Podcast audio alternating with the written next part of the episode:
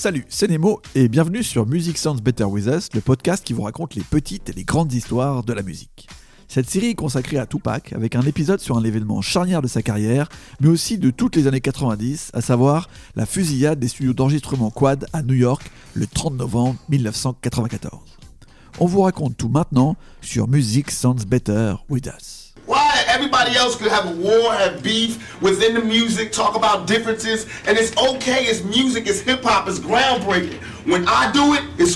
Je n'ai jamais été un grand fan de Tupac. Ayant grandi musicalement dans les années 90 en écoutant du rap, j'avais l'impression qu'il fallait choisir son camp, East Coast ou West Coast.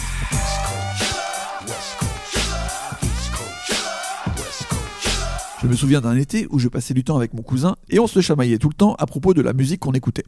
Il voulait mettre Dog Pound, les Warren G, et je voulais mettre Wu-Tang et Mob Deep. On arrivait à se mettre d'accord sur le Natural Born Killers de Dr. Dre et Ice Cube parce qu'il est un peu violent, vénère, mais quand même West Coast. Dans ce clip très death row, on aperçoit Tupac qui joue un sniper. Mais ça m'intéressait très peu, j'avais choisi la côte Est à cette époque, j'étais biberonné à New York. Un peu plus tard, même si je trouve ça trop commercial, je jette quand même plusieurs oreilles sur les sorties de Bad Boy. Notamment Ready to Die de B.I.G. parce que ça vient de New York. En vrai, c'est surtout uniquement au début parce qu'il y a un featuring de Method Man. Et oui, vous le savez, j'étais très Wu centré. Et je m'intéresse aussi au producteur de l'album pour atterrir sur Easy Mo B. What's up, y'all? It's Easy Mo B. Qui produit une bonne partie de l'album, mais aussi celui de Craig Mack, lui aussi chez Bad Boy Records. Et Easy Mo B a aussi produit les premiers disques de Genius et Reza avant la création du Wu-Tang. Voilà, le Wu-Tang toujours, c'est une véritable obsession. Donc je place Easy Moby assez rapidement dans mes producteurs préf et cherche un peu tout ce qu'il a produit auparavant. Je me rends compte qu'il a remixé IAM, un petit groupe français de l'époque, je sais pas si vous connaissez, mais aussi Miles Davis, la légende du jazz, et Big Daddy Kane. Puis je tombe sur Temptations de Tupac. Uh.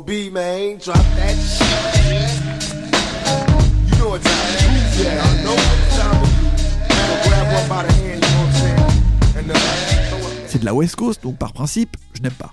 Mais il y a un truc sur ce morceau. Et je me dis, ok, je veux en savoir plus, je vais acheter l'album. Et là, vous me dites, ok, t'es bien gentil avec les souvenirs de lycée, mais la fusillade des studios quad dans tout ça. Ok, j'y viens, j'y viens. Quand je lance la première piste de Me Against the World, des extraits de journaux télévisés se lancent et ils parlent tous d'un double événement entre le 30 novembre et le 1er décembre 1994. At 12:25 a.m. Wednesday, Tupac was on his way into a Times Square building to record in an eighth-floor studio with another rapper. But in the lobby, Shakur was shot several times, including two graze wounds to the head. Tupac's lawyers said the attack appeared to be a Puis plusieurs fois dans l'album, même jusqu'au titre éponyme, Tupac évoque les faits, la trahison, la paranoïa, la haine, la guerre. When I do it, it's war. Tout ce que je ressentais dans la confrontation de deux styles de rap américain, la côte ouest contre la côte est, devenait plus réel. Pas uniquement une histoire de goût avec mon cousin, mais réellement une histoire de fusillade dans un ascenseur. Mais d'abord, un peu de contexte. Malgré le fait que Tupac soit très lié à l'idée qu'on se fait du rappeur californien, voire même de Los Angeles, il est finalement né à New York. Même pire, à Harlem, la patrie des gangsters, des hustlers, des arnaqueurs de New York. Mais aussi la patrie du premier label indépendant de rap, Sugar Hill Records, Sugar Hill étant un petit quartier au sein de Harlem. C'est aussi la patrie de Puff Daddy, sûrement un des ennemis jurés de Tupac peu de temps après. Mais on va y revenir. Donc Tupac est né à Harlem, puis a vécu une partie de sa jeunesse sur la côte est à Baltimore, la ville de The Wire. S'essayant au rap, il se fait carrément appeler MC New York, ça on peut pas faire moins californien, et a toujours des liens très forts avec la place forte du hip-hop à la fin des années 80. Puis à ce moment, il part vers la Bay Area, la région de San Francisco, et devient une icône de la West Coast. Mais il garde des connexions très fortes avec New York, notamment avec un groupe, Live Squad, et son membre charismatique, Stretch.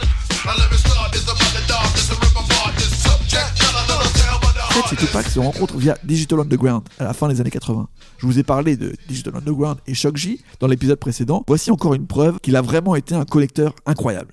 Après une première apparition sur l'album Sons of the P de Digital Underground, Stretch devient le bras droit de Tupac, notamment sur son premier album. Il produit, réalise, fait les bacs et sert aussi un peu de muscle pour faire de la place autour de Tupac. Pendant trois ans, les deux rappeurs seront inséparables, réalisant des clips pour Mac Mall et jouant dedans, tournant ensemble, créant le groupe Tug Life, se baladant dans tout le pays, en tournée et dans les studios.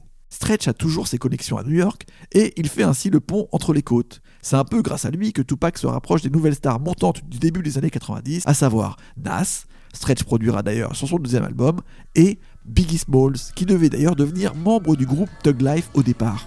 C'est assez fou, vu ce qui se passe ensuite, de savoir que ces deux-là étaient presque les meilleurs potes. Bref, Tupac et Stretch sont vraiment des frères, comme on peut l'entendre sur ce morceau Pain. They'll never take me alive. I'm getting high with my 4-5. Cocked on these suckers, time to die. Even as a youngster, cause it Years and years of that rough life. Running crazy wild as a kid. And growing tough with a knife. And living tripe on the regular. Bucking out competitors. See a finger moving,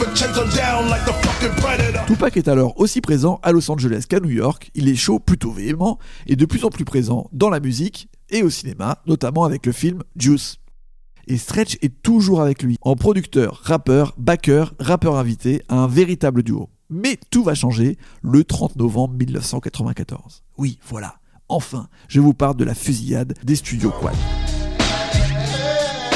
Tupac a en effet rendez-vous dans un studio sur Times Square, le Quad Studio, pour enregistrer un morceau avec Little Sean, un rappeur du label Uptown. Pac sait que c'est potentiellement son dernier enregistrement avant longtemps car il est à New York pour son procès pour agression sexuelle et ça se passe très mal. Il risque une peine de 25 ans de prison. Tupac arrive donc avec son équipe au studio Quad après avoir fait un crochet à Harlem. Il est accompagné de son manager et de Stretch, son pote rappeur de New York. Devant le studio, Tupac et son équipe croisent des membres du groupe Junior Mafia, notamment Lil Cease. Ce sont les proches de Notorious B.I.G. Ils sont ravis de voir Tupac et lui font savoir. Ils entrent dans le studio pour rejoindre Biggie justement, mais aussi Puff Daddy qui sont en train de travailler sur le clip de Warning à un autre étage que l'enregistrement de Tupac prévu avec Little Sean. En effet, les studios Quad ont 5 étages. Juste avant l'entrée dans les studios à leur tour, l'équipe de Tupac aperçoit trois hommes un peu louches au coin de la rue. Ils sonnent et entrent dans le couloir qui mène à l'ascenseur, et là, les trois hommes les suivent et les braquent, demandant à Tupac ses bijoux et son argent. Tupac n'est pas d'accord, il sort son arme, commence à insulter les mecs, c'est le bordel. Une fusillade éclate et Tupac sera touché 5 fois, donc deux fois à la tête. Il est alors traîné dans l'ascenseur, notamment par Stretch, et atterrit à l'étage de Biggie et Puff Daddy où tout le monde reste sans voix. Même peut-être un peu trop sans voix pour Tupac, qui considère que cela veut dire qu'ils étaient au courant et que tout ceci était un coup monté organisé par les mecs de New York. Après cet événement, Tupac ne sera plus jamais le même. Paranoïaque à l'extrême, il dira que Biggie et Puff Daddy étaient au courant, voire qu'ils avaient organisé ce coup monté, ou alors qu'ils n'avaient pas cherché à le protéger alors qu'ils sont censés être potes. Autre cible de Tupac, Stretch. Le mec est son pote le plus proche, il connaît New York comme sa poche et toutes les équipes qui sont dedans, et il ne l'a même pas défendu. Pour Tupac, c'est louche. Le lendemain, Tupac sort de l'hôpital contre l'avis des médecins et se rend à son procès. Il va perdre et finir en prison pendant plus d'un an un an pendant lesquels il sortira Me Against the World, cet album brûlant, efficace et violent que j'écoute, proche du son Bad Boy, mais aussi proche du son Death Row qui se met en place. Tupac y tire à boulet rouge sur Biggie, Puff Daddy et Bad Boy Records. Et il se détache aussi de Stretch, gardant ses bacs sur le morceau So Many Tears, mais zappant son couplet pourtant enregistré et prévu.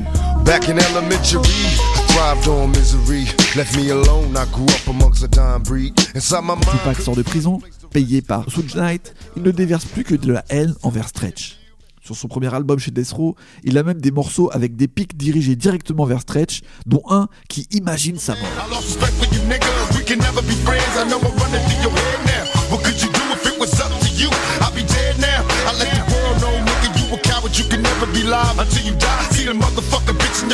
L'album sort trop tard car Stretch est déjà mort. Un an jour pour jour après la fusillade des studios Quad, Stretch est en session avec Nas pour son album It Was Written. Il se dirige vers une soirée organisée par Biggie après avoir laissé son frère chez lui. Là, trois hommes le prennent en chasse et lui tirent dessus.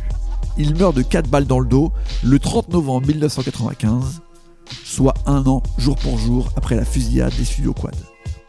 Difficile de ne pas y voir une relation. Après cette fameuse fusillade des studios Quad, Tupac s'enfonce donc dans la violence et la paranoïa. Il meurt le 13 septembre 1996, lui aussi par balle, aux côtés de Suge Knight à Las Vegas. Tout part de cette fusillade des studios Quad. Le rap ne sera plus jamais pareil. Et cette histoire, difficile et macabre, vous la retrouvez chez Music Sounds Better With Us, avec par exemple la montre Nixon Tupac, l'album Me Against the World en vinyle, ou bien encore l'album éponyme de Tug Life. Je vous recommande aussi de vous intéresser à la musique de Stretch et son groupe Life Squad, un vrai pan de la musique new-yorkaise du début des années 90. Et ça, c'est l'histoire de Music Sound Better With Us. A très bientôt pour un nouvel épisode.